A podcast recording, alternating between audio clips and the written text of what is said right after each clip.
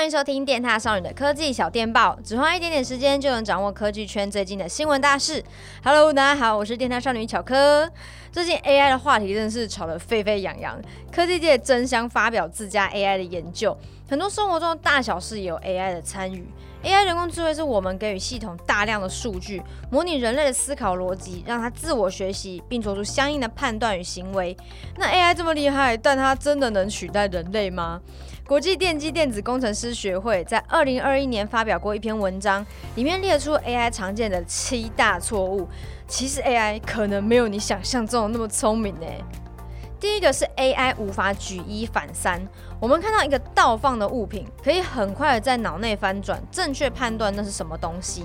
但二零一八年的一个研究发现，原本能辨识校车照片的最先进 AI，当他们把照片翻转九十度之后，AI 就把它错认成铲雪机。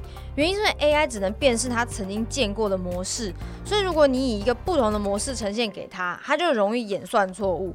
这也代表 AI 辨识容易被骗过去。那在应用上可能就会出现一些问题。哎，万一我的照片贴了个性感封唇，AI 就把我认成石原聪美，那我该怎么办？好，虽然我讲到这里，那个等下阿导可能会冲进来杀我。第二个是我们给予 AI 的资料，可能会让它演算结果不小心产生歧视，不是那个打仗的那个歧视哦，是不好的那个歧视。例如，二零一九年科学家发现，美国的健保演算在判定哪些病患需要重症医疗资源的时候，白人的优先顺序竟然会高于黑人。哇，这种错误如果在现在，真的是会闹出非常大风波诶。毕竟这影响的是人权的部分。而 AI 会这样判断，是因为他误以为医疗花费较高的人，就一定是病情严重、最需要照护的人。但其实，在过往的数据中，有些人可能是病情严重，但无法获得资源，所以产生的费用比较少，反而被 AI 判定成病情较轻。这种错误也让 AI 的应用还需要再加强培训跟监督。第三个是 AI 超健忘，他常常学习了新的东西之后，反而忘了旧的东西。例如，研究人员教会了 AI 用方法 A 来辨识 deepfake 的真伪，后来有更新技术的 deepfake，他们都教会了 AI 用新方法 B 来辨识，结果 AI 却忘了如何用方法 A 来检测旧的，导致要训练出一个人全面识破的 AI 需要花上好一段时间。那目前改善这个状况的解法，就是要时不时给 AI 一点旧方法的数据，让它多多复习。我看到这点的时候也觉得很惊讶，我以为 AI 的记忆力很好说，因为它毕竟也是个嗯电脑啊机器，想说它一定是比我强。那看来它跟我一样需要适应性嘛。第四个是 AI 的演算过程难以理解，无法解释它为何会给出这样的演算结果。像是 AI 辨识一张火柴图片的时候，到底是因为那个木棍，还是那团火焰？然后有趣的是，当研究员询问 AI 原因的时候，他每次会给你不同的答案，那这样就导致 AI 的解释性很不稳定，增加了建立资料库的难度。这听起来怎么很像是现实中有一些人就是不知道自己在想什么，然后说辞很反复的那种人。再来第五个是 AI 过于依赖大量量化的资讯。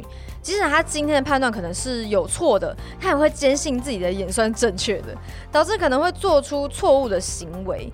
例如，之前美国就发生特斯拉自驾系统分不清楚前方卡车车身与天空的白色，那当卡车转弯的时候，自驾没有踩刹车，结果发生严重车祸的事件。现在研究人员就在想办法量化这些不确定性，避免 AI 做出过于自信的失准判断。第六个是 AI 缺乏尝试。那这边的尝试不是说那种呃知识性的内容，而是一些我们日常生活中觉得可以 OK 的事情，AI 可能会误判为不 OK。好，我到这边听起来就是好像有点废话。那我们直接举个例，像是研究人员训练 AI 辨识网络上的仇恨言论，但在实际应用的时候，AI 无法理解黑人或同性恋者有时候会对自己的族群开玩笑，使用看似歧视的字眼。甚至有时候是嗯不带情绪的提到那些词，也通通被判定他们是在发表仇恨言论，那就是 AI 缺乏常识，或者是说嗯不会阅读空气吧，它无法正确的判定人类在说话时的情境，这样让我想到我有说话比较地狱的朋友，常常莫名其妙被系统封锁，哎、会不会就是这个原因呢？以上七点就是目前整理出来 AI 的弱点。难怪之前我们的薛编去问 ChatGPT，请问你会取代文字或翻译工作者吗？连 ChatGPT 都回答没办法。目前来说，人类还是有很多能力是无法被取代的，像是情感啊、创造力之类的。不过科技日新月异，也许不久后的某天，它就会成长到比我们更聪明的程度。到时候不知道世界会变得怎么样呢？嗯，欢迎一起讨论哦。我是乔科，我们下次见啦，拜拜。